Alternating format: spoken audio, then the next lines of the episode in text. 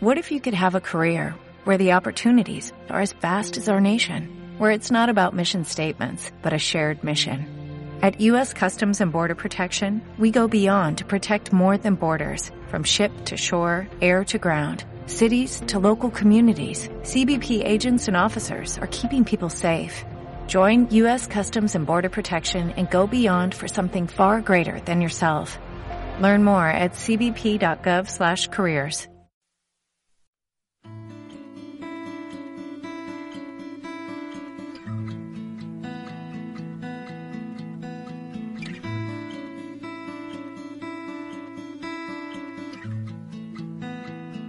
Hey, bienvenidos a este su podcast Tercer Tiempo. Eh, en este programa tenemos algo especial debido a que queríamos regresar con algún tema, pero tampoco queremos dejar de lado el momento social que se está viviendo con la discriminación y, y la lucha de la igualdad de derechos para todas las razas. Y queremos regresar pero no tratando de hablar sobre el tema, sino haciendo una pequeña reflexión sobre lo que pensamos de esto. Así que, ¿por qué no empezamos? Hola a todos, eh, yo soy Ale y bueno, eh, voy a empezar dando una reflexión o un poco lo que pienso respecto a los movimientos que se han dado en Estados Unidos sobre Black Lives Matters y aquí en México con Giovanni López principalmente. Y primero quiero decir que sí, es un tema controversial y incluso nosotros también pensamos si era bueno o malo discutirlo porque sabemos que al ser tan controversial y delicado con tantos puntos de vista, a veces puedes caer en el conflicto, pero lo queremos dar a conocer como un tema social del que tenemos que hacer conciencia y por eso creemos que es importante dar nuestras, pues nuestra reflexión. Así que yo quiero comenzar diciendo que uno de los temas que me parece importante notar es que vienen las elecciones en Estados Unidos. Entonces, eso juega un papel muy importante en la respuesta que vimos del gobierno y también como las redes sociales hoy en día juegan un papel súper importante para este tipo de movimientos, ya sea feminismo, ya sea en contra de la discriminación, etcétera. Entonces, creo que esas dos cosas, al menos en el caso de Estados Unidos, son de destacarse. O sea, el juego que tuvieron las redes sociales para poner un super boost a este movimiento y cómo las elecciones eh, pues también jugaron un papel importante en la respuesta de Trump, eh, la respuesta de los demócratas, entre otros grupos de interés. Y respecto a México, yo quisiera decir que creo que lo vimos como un síntoma, así como, como una respuesta de, porque primero todos empezaron a publicar en Instagram sus fotos eh, con un fondo negro. También vimos gente que se quejaba de lo que estaba pasando en Estados Unidos y después empezamos a ver como en el tercer día una oleada de personas que decían, ajá, tú estás criticando el, o bueno, te estás uniendo al movimiento Black Lives Matter, pero no te das cuenta de cómo en México también eh, reforzamos estas como comunidades marginadas y vulnerables, como comunidades indígenas, etcétera. Entonces, después ahí es cuando empieza crecer una conciencia que no sé si es una conciencia o es algo mediático. Y bueno, o sea, ¿cómo entonces ahora nace este movimiento en México por, el, eh, por Giovanni López, ¿no?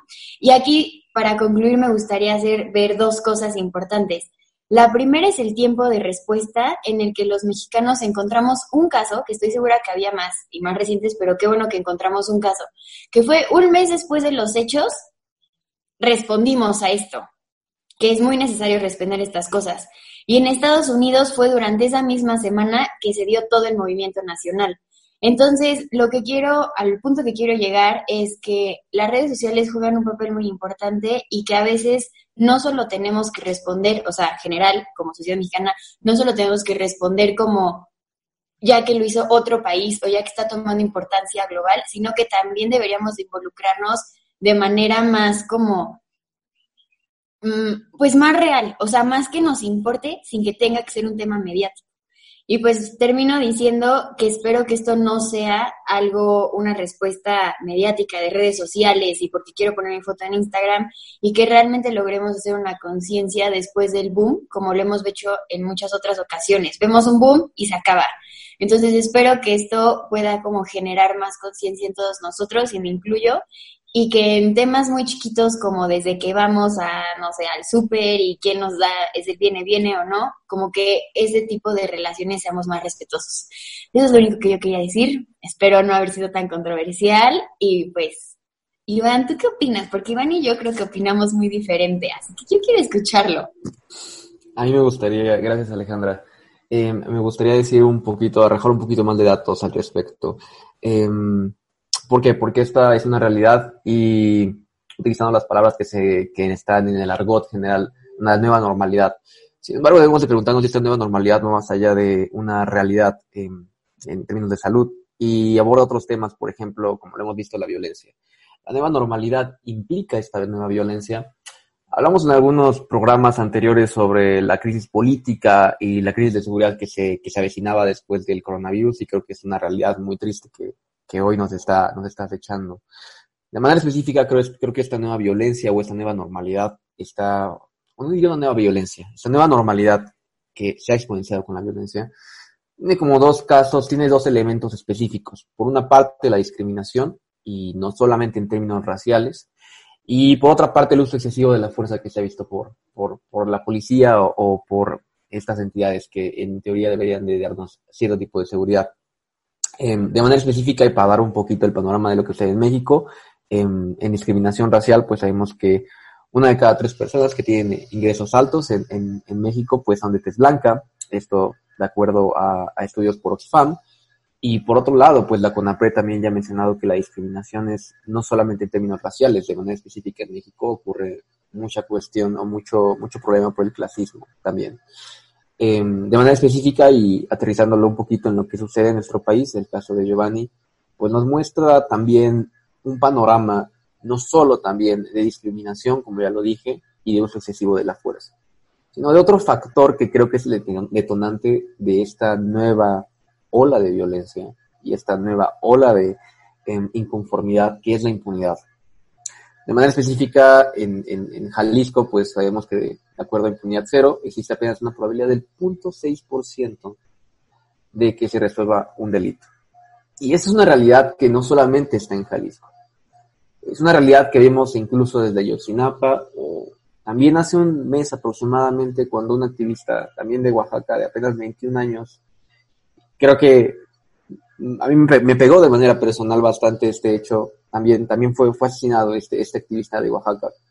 ¿Por qué? Porque creo que al igual que todos los que participamos en, en tercer tiempo, somos estudiantes, estamos graduándonos o estamos, o ya, o ya, ya nos graduamos, pero somos personas jóvenes. Y creo que el motivo también que, que, que, que nos hizo crear este, este podcast fue compartir esta, esta información, un poquito de nuestra formación, más personas jóvenes. Entonces, saber que esta ola también está atacando a personas jóvenes como nosotros, pues es un poquito triste en realidad. Los datos y las cifras, pues solamente, desafortunadamente, se han quedado así. Y respecto, creo que a, las, a, la forma en la que se ha reaccionado, eh, me gustaría al menos apostar de manera personal a una construcción democrática. Creo que tenemos la oportunidad, eh, no como todos los países desafortunadamente alrededor del mundo, de, de, poder construir y de poder elegir. Y creo que, como lo mencionaba Alejandra, se aproximan las elecciones y va a ser el momento para poder reconstruir a partir de la democracia. Eh, apostar por una cuestión mucho más sólida en una base electoral, apostar por porque los mexicanos y las mexicanas entendamos que se pueda hacer una reconstrucción a partir de eso, que tenemos ese derecho y ojalá tengamos también esa oportunidad y nos demos la oportunidad de poder construir algo nuevo a partir de, nuestra, de nuestro voto. Eso es todo, David. Hola, soy Mariana. Eh, me es muy difícil hablar de este tema. Lo que sucedió en Estados Unidos el 25 de mayo fue algo inaceptable y por desgracia, así como ocurrió allá, ocurrió con Giovanni aquí en México y ocurre todos los días en todo el mundo. Lo que sucedió con George Floyd, lo que sucedió con Giovanni López, lo que sucede con cientos de personas alrededor del mundo, es algo que simplemente no puede seguir pasando. Pero por desgracia sigue ocurriendo todos los días. La situación hace visibles principalmente dos problemas eh, que no podemos dejar de lado El primero de ellos es la discriminación, el racismo, eh, el clasismo incluso, y el segundo de ellos, la brutalidad policíaca.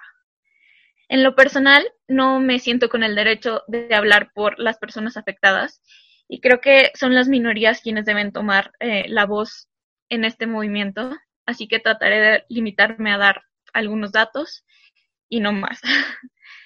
en México, eh, por ejemplo, algunos datos sobre la discriminación son que más del 50% de las personas ni siquiera estarían dispuestas a rentar su casa a una persona indígena y más del 40% no lo haría una persona afroamericana. Pero a pesar de esto, muchas de estas personas indican no tener conductas racistas.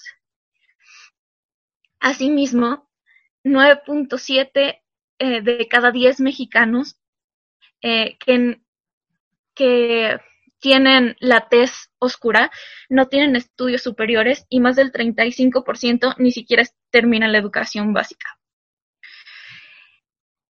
Y por otro lado, hablando un poco de la brutalidad policíaca, eh, sabemos que eh, los actos de violencia por parte de las autoridades que incluyen eh, la tortura, la desaparición forzada y abusos contra migrantes es algo que es habitual en nuestro país. una de las cosas que parece ser más habituales, según las encuestas del INEGI es que las víctimas que son detenidas eh, sean eh, golpeadas antes de ser puestas ante el Ministerio Público.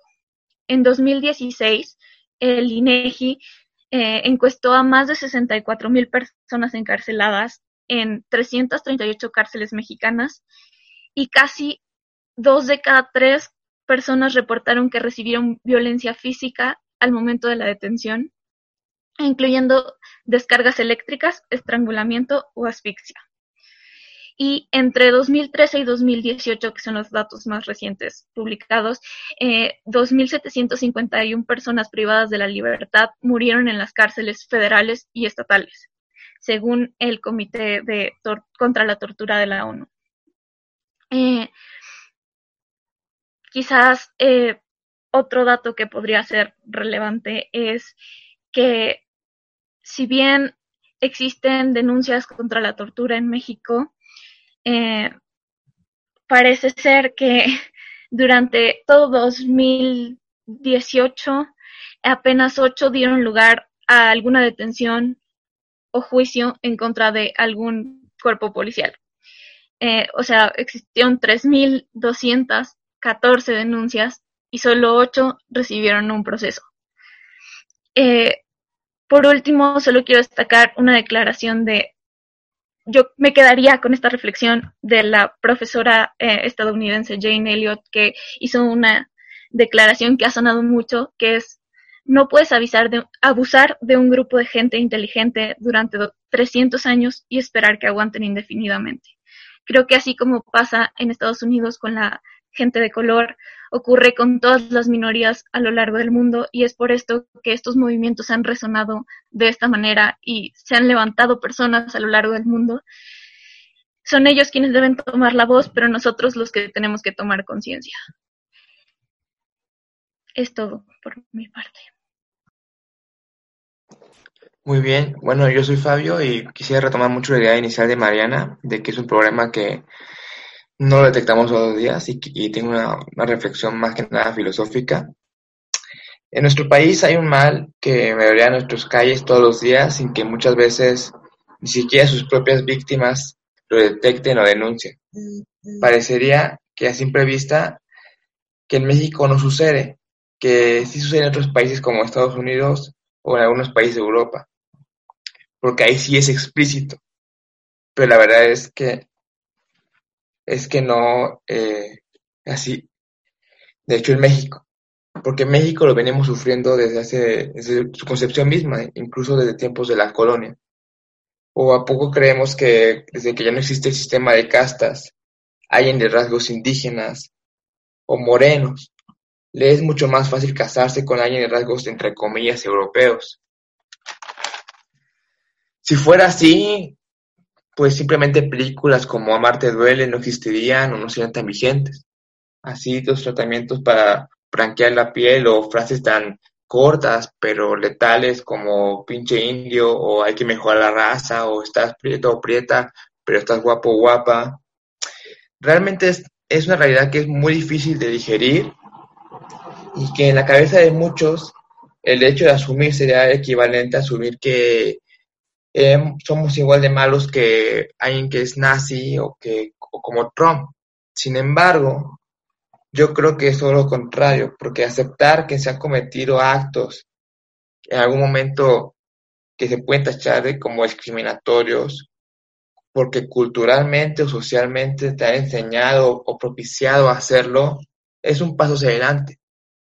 A no, ser, a no ser ese tipo de personas, porque eso Demuestra que tiene la suficiente empatía por defender estos grupos segregados, aunque esto signifique ya no decir cierto tipo de chiste o de comentario o hacer tal cosa. Como yo lo veo, es un pequeño costo. Si de verdad queremos que México sea un país donde tu aspecto ya no sea destino.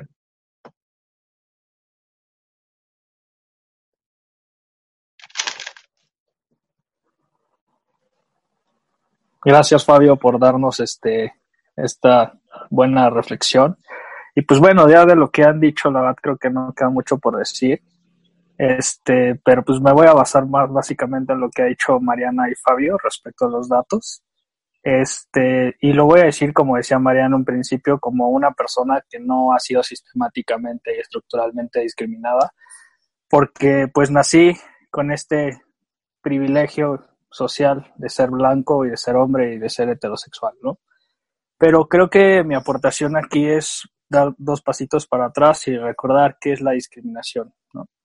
Y pues la discriminación en términos llanos es tratar de manera injusta y desigual, y desigual e indigna a una persona simplemente por su color de piel, por su raza, por su género, ¿no? por sus preferencias sexuales, por sus preferencias religiosas, ¿no?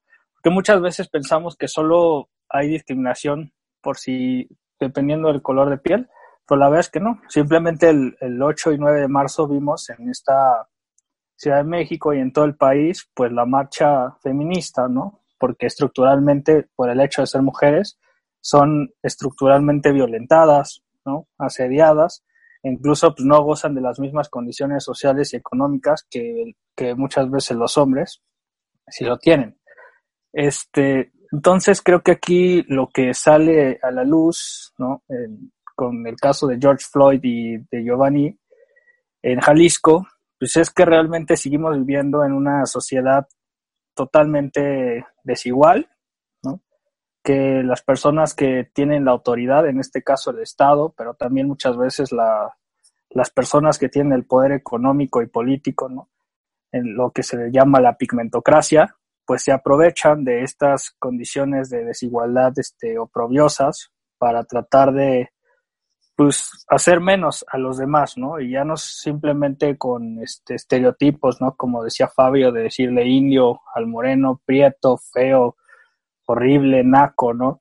Creo que todas estas palabras las, y adjetivos las tenemos que quitar de nuestro lenguaje porque son indignas, indignas para todos, ¿no? Y como decía Fabio y Mariana, por el hecho de nacer diferente, ¿no? Ya te condena a recibir tratos este, lacerantes y dolorosos. Entonces creo que como sociedad, ¿no? tenemos que seguir reflexionando estos temas y sobre todo nosotros, porque muchas veces también le tiramos al gobierno de que sí, este, tiene actos brutales, ¿no? Como el de Giovanni y el de George Floyd, nada más por el hecho de tu condición social o tu color de piel, pero nosotros también, ¿qué papel como sociedad tenemos, ¿no? ¿Cómo tratamos al de al lado, ¿no? A nuestra compañera, a, a nuestra empleada doméstica, ¿no? Creo que tenemos que empezar a valorar realmente a la gente por lo que es, por el hecho de ser persona y no nada más por el hecho de los condicionantes con los que nacieron y fueron perpetuando debido a este sistema racista y clasista, ¿no? Que muchas veces, pues solo por el hecho de ser blancas o blancos, ya tenemos casi la vida asegurada. Y yo sé que muchas veces decimos, bueno, pero es que yo también sufro de discriminación y de discursos de odio y lo que sea, pero la verdad es que no. O sea, serán casos aislados y tal vez sí hay un resentimiento, pero justamente es este resentimiento que se ha ido perpetuado a lo largo de los siglos, que por el hecho de nacer diferente ya te hace esclavo de un sistema que te oprime. Pues sería todo y le doy la palabra a mi estimadísimo Piedra. Muchas gracias, ahí. Verdaderamente, como Fabio, creo que este tema se presta mucho más para hacer una reflexión filosófica al respecto más que un comentario político. Hace poco volví a leer eh, a Hannah Arendt cuando hablaba acerca de los aspectos del totalitarismo. Y es muy interesante analizar cuáles son los mecanismos psicológicos que hay detrás de la dominación y la discriminación. Es decir, cómo reaccionan estos grupos oprimidos históricamente frente a una dominación racista y hegemónica de la cultura eurocéntrica que permite el resurgimiento de los movimientos totalitarios. Es decir, eh, yo creo honestamente que los, los neototalitarismos en los sistemas de gobierno democráticos eh, se prestan demasiado por este malestar que existe en la cultura. Por ejemplo, Donald Trump mantiene a su base radical a través de este discurso de odio, lo incita, le llama a sus bases. Hay quien se atreve a decir el más beneficiado de todos los movimientos racistas que están ocurriendo en Estados Unidos frente a las elecciones intermedias es él, es Donald Trump. Y precisamente es porque lo que están diciendo es oro para los oídos de, pues, de las bases, este, rednecks en Estados Unidos que se basan bajo un discurso lleno de discriminación.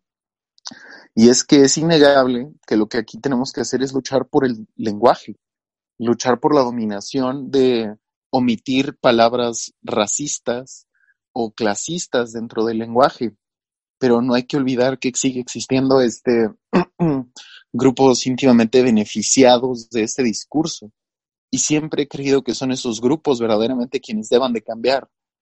Entonces, yo creo, y esto sí es una opinión personal, que si en algún momento se buscara cambiar esto, deberían de ser estos grupos más beneficiados quienes sean a través de su discurso de cambio y de conciencia quienes quieran cambiar esto. Pero yo creo que eso no es posible si seguimos educando bajo un concepto de racionalidad y de diferencia. Es decir, que las personas que estén eh, destaquen por ser mejores que el otro bajo los parámetros lingüísticos y filosóficos que hemos definido para que una persona valga más que otra. Es decir, que tenga dinero, que tenga poder, que esté rodeado, por ejemplo, de un montón de chicas. Es decir, tenemos una connotación simbólica de qué es que una persona valga más que otra. Y de construir esa concepción simbólica es el reto, yo creo que de muchos grupos minoritarios, no solamente minorías raciales, sino también, por ejemplo, eh, grupos feministas, comunidades indígenas. Y creo que la lucha de la cultura occidental moderna está en regresar a una educación estética, una educación que nos ayude a generar un patos, un patos sobre la emoción del otro, es decir, que nos ayude a entender nuestras propias emociones a través del espejo simbólico que es el otro a través de su dolor, lo cual es difícil muchas veces, porque nos ensimismamos y caemos en la banalidad.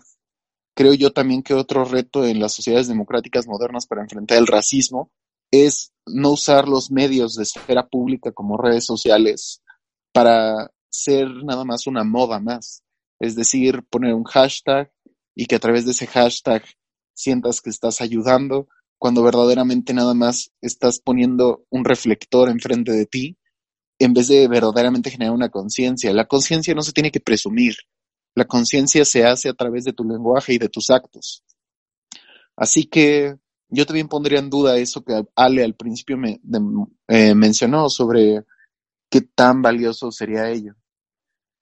Y por último, amigo, creo que el tema está en la conciencia pública que hacemos, no hacer juicios salomónicos a través de una fe ciega de creer que sabemos todo y podemos opinar de todo.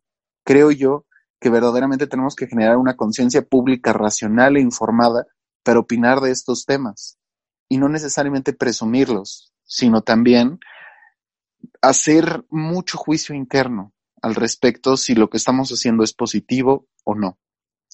Sin más, me gustaría escucharte, David.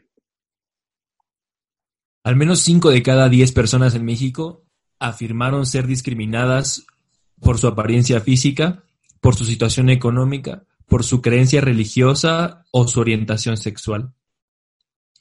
Eso no es algo que solamente compete a la esfera del gobierno, que sí, su participación es importante, pero a veces, por ver el problema tan grande y tan sistémico y arraigado en nuestra cultura, creemos que el esfuerzo personal no es importante o necesario. Creo que en este tiempo en el que al mismo tiempo estamos en cuarentena, es importante darnos un tiempo para reflexionar acerca de cuáles son esas conductas que denigran y obstaculizan el progreso al que debemos de llegar como sociedad. No podemos seguir el rumbo en el que, basados en, un, en una cierta condición de una persona, limitemos su capacidad para desarrollo. Porque si limitamos a los individuos, estaremos limitando nuestra sociedad. Por último, me gustaría recuperar las palabras de Chaplin en El Gran Dictador, en donde nos invita a que como individuos no nos entreguemos a individuos inhumanos, a hombres máquinas, con cerebros y corazones de máquinas. Nosotros no somos máquinas y ni somos ganado. Somos hombres y mujeres que llevamos el amor de la humanidad en nuestro corazón. Nosotros tenemos el poder de crear máquinas, el poder de crear felicidad. Nosotros, el pueblo, tenemos el poder de hacer de esta vida libre y hermosa y convertirla en una maravillosa aventura. Utilicemos ese poder actuando todos unidos y luchemos por un mundo nuevo, digno y noble que garantice a los hombres trabajo, a la juventud un futuro y a la vejez seguridad.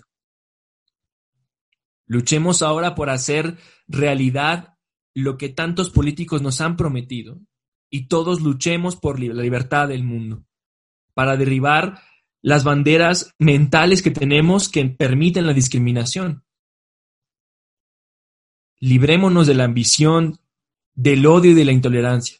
Luchemos todos por un mundo junto con la razón. Un mundo donde la ciencia y donde el progreso nos conduzca a todos a la felicidad. Esto fue todo por nuestra parte. Les mandamos un abrazo y que estén muy bien.